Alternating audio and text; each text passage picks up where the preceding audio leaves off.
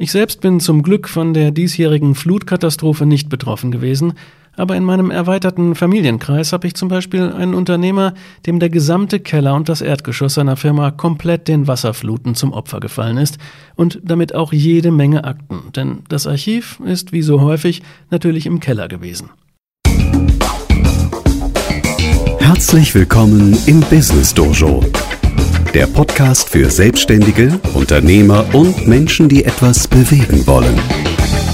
Mit frischen Impulsen rund um die Themen Selbstmanagement, Produktivität und Persönlichkeitsentwicklung. Von und mit Christoph Glade.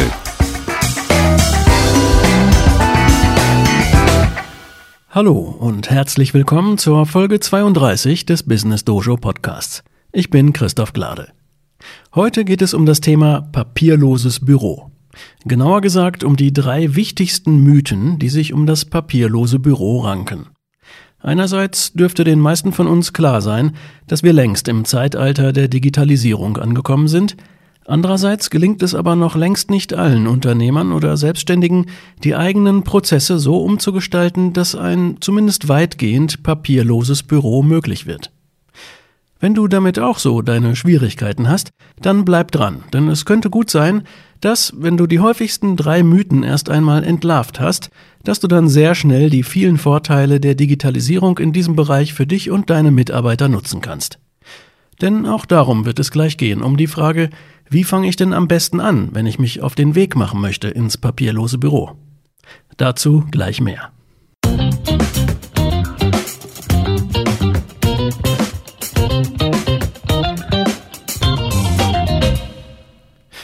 Beginnen wir mit Mythos Nummer eins: Ganz oder gar nicht.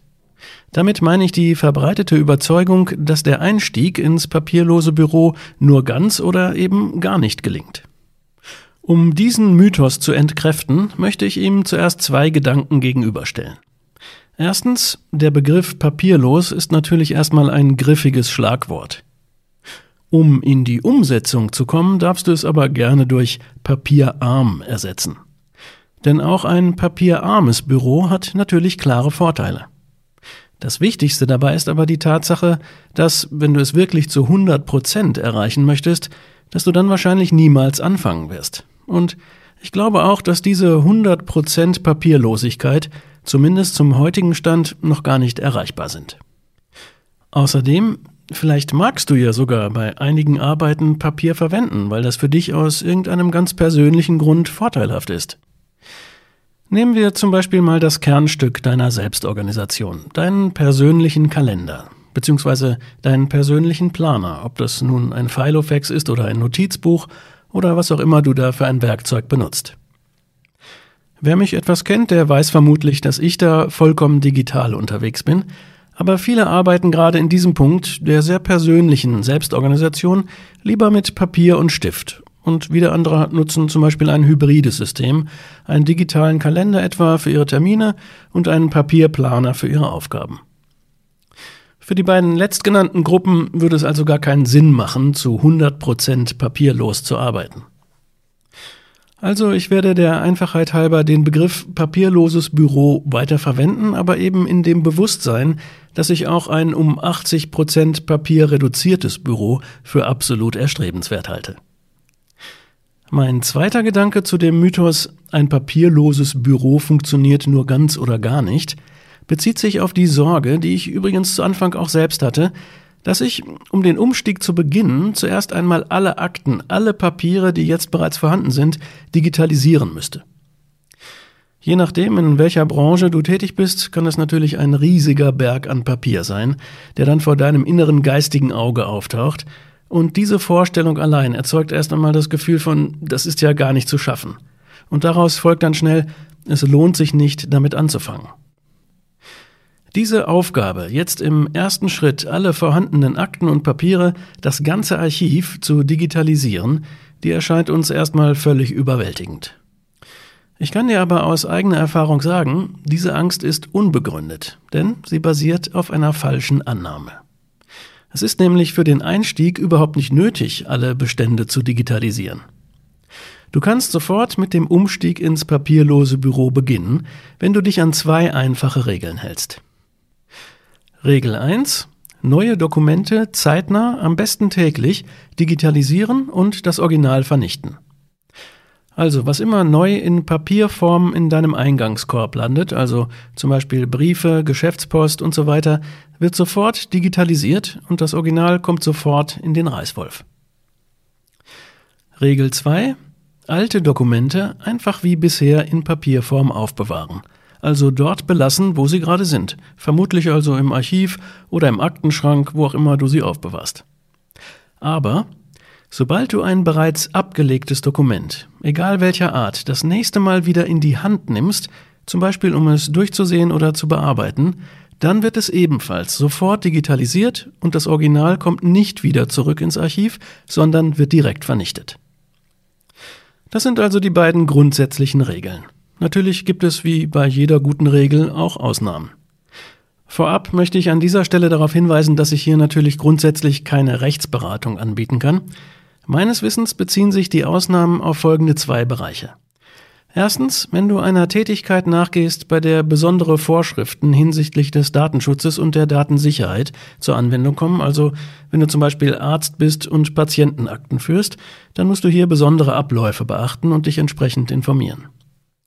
Die zweite Ausnahme betrifft Dokumente, für die es zwingende rechtliche Vorschriften der Aufbewahrung gibt, die also zum Beispiel grundsätzlich im Original in Papierform aufbewahrt werden müssen. Meines Wissens beschränkt sich das aber in der Regel auf Urkunden, also zum Beispiel auf notarielle Urkunden, Geburtsurkunden und so weiter. Da mag dann also noch ein Aktenordner mit entsprechenden aufbewahrungspflichtigen Urkunden übrig bleiben, der aber nur wenig Platz im Archiv benötigt. Noch ein Hinweis, damit es hier nicht zu Missverständnissen kommt. Für einige andere Dokumente gibt es zwar eine Aufbewahrungspflicht, es ist aber nicht vorgeschrieben, dass diese in Papierform zu erfolgen hat. Eine digitale Kopie reicht meiner Erfahrung nach in 99 Prozent der Fälle aus. Übrigens gilt das auch für steuerrelevante Unterlagen. Ich jedenfalls tausche schon seit Jahren keine Belege in Papierform mehr mit meinem Steuerberater aus, weil ich eben alle Belege vorher bereits digitalisiert habe.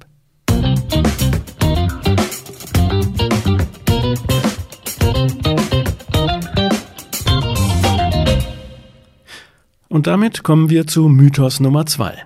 Ich brauche viel teure Technik und damit rentiert sich das papierlose Büro für mich nicht. Auch das ist ganz einfach eine falsche Annahme. Du kannst jederzeit auch mit einem sehr kleinen Budget einsteigen. Für den Beginn reicht eine Smartphone-App und eine möglichst cloudbasierte Speicherlösung vollkommen aus. Wenn du viel Papieraufkommen hast, insbesondere mit vielen Stapeln von mehrseitigen Dokumenten zu tun hast, dann empfehle ich zusätzlich in einen guten Scanner zu investieren.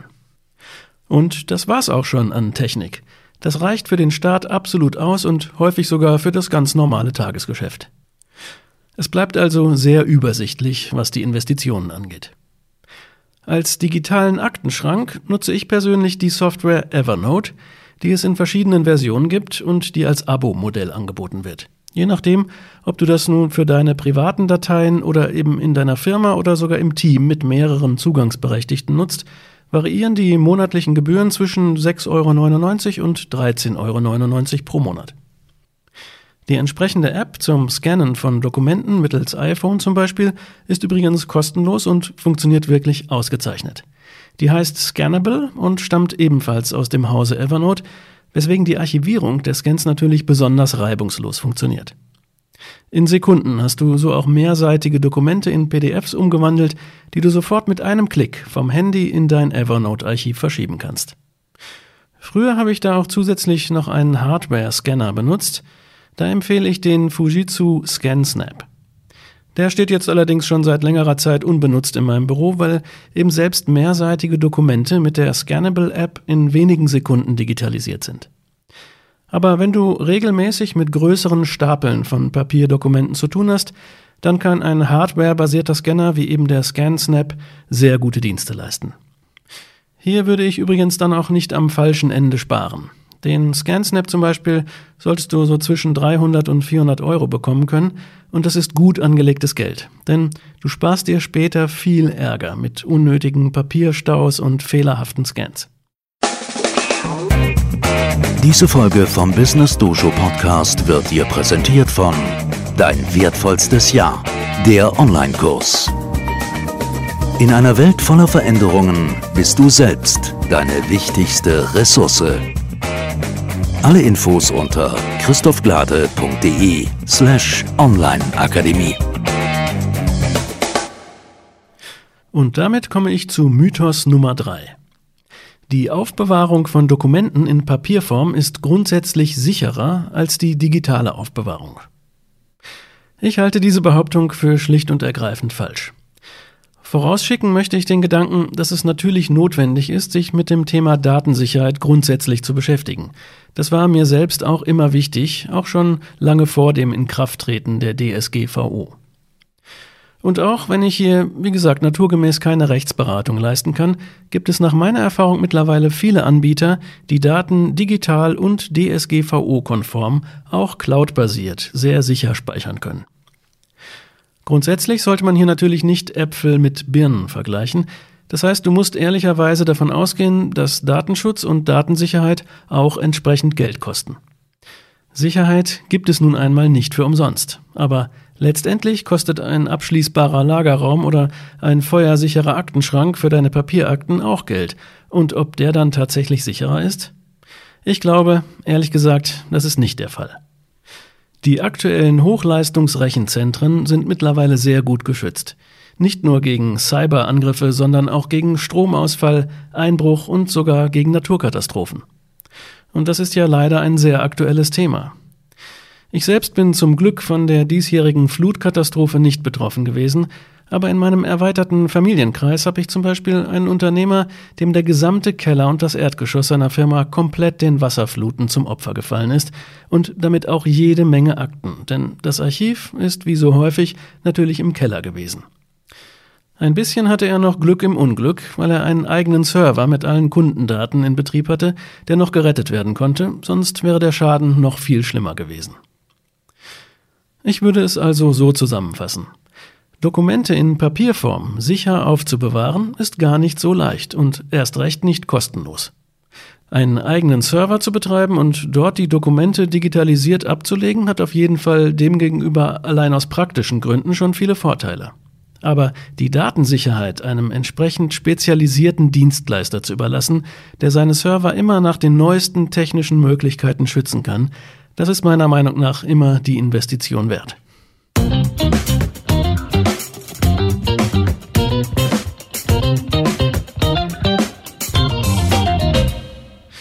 Und zum Schluss noch einmal das Wichtigste kurz zusammengefasst.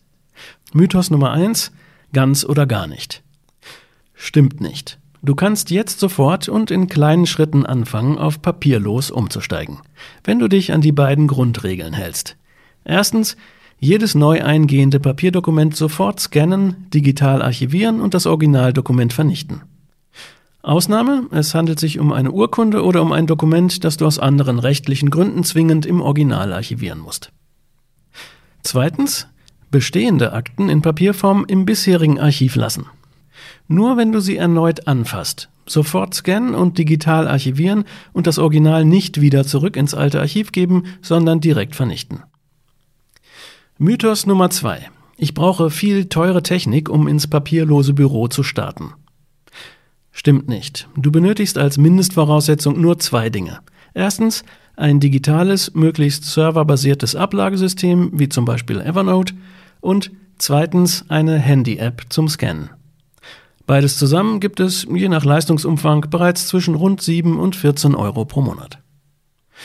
Und Mythos Nummer drei: Die Aufbewahrung von Dokumenten in Papierform ist grundsätzlich sicherer als die digitale Aufbewahrung. Auch das stimmt nicht. Dokumente in Papierform sind immer nur mehr oder weniger gut geschützt und gewissen Risiken ausgesetzt, wie zum Beispiel Einbruch, Diebstahl, Feuer oder Wasser. Die digitale Aufbewahrung der entsprechenden Dateien ist, zumindest wenn es sich um seriöse Dienstleister handelt, wesentlich sicherer. Und damit kommen wir auch langsam schon zum Ende dieser Folge. Bleibt noch zu sagen, wenn ich mal zurückschaue, wie viel Papierkram noch vor einigen Jahren so im Tagesgeschäft durch meine Hände ging, da kann ich heute eigentlich nur noch staunen. Natürlich hat sich da in den letzten Jahren sehr viel bewegt und heute bekommen wir auch die Mehrzahl der Dokumente und Geschäftspost bereits per E-Mail als PDF-Datei oder in einer anderen digitalen Variante. Aber auch hierbei bleibt das Archivieren ein spannendes Thema. Denn allein dadurch, dass ich kein Papier mehr verwende, wird das Dokument, das ich gerade benötige, natürlich nicht schneller gefunden. Das digitale Ablagesystem ist also ein wesentlich entscheidender Faktor. Und auch da punktet ein cloud-basiertes System wie zum Beispiel Evernote natürlich enorm. Denn dadurch, dass es teamfähig ist, also jeder Zugangsberechtigte von jedem Ort aus darauf zugreifen kann, dadurch wird es enorm effizient.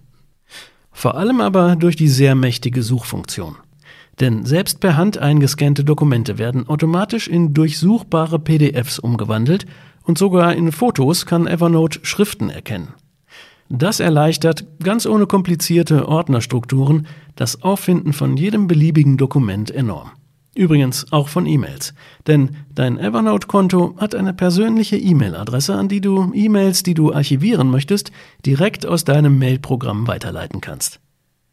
Du hörst schon, ich bin ein echter Fan dieser Software geworden und ich kann dir gar nicht sagen, wie gut es sich anfühlt zu wissen, dass ich jederzeit in wenigen Sekunden auf jedes wichtige Dokument zugreifen kann, das ich gerade benötige.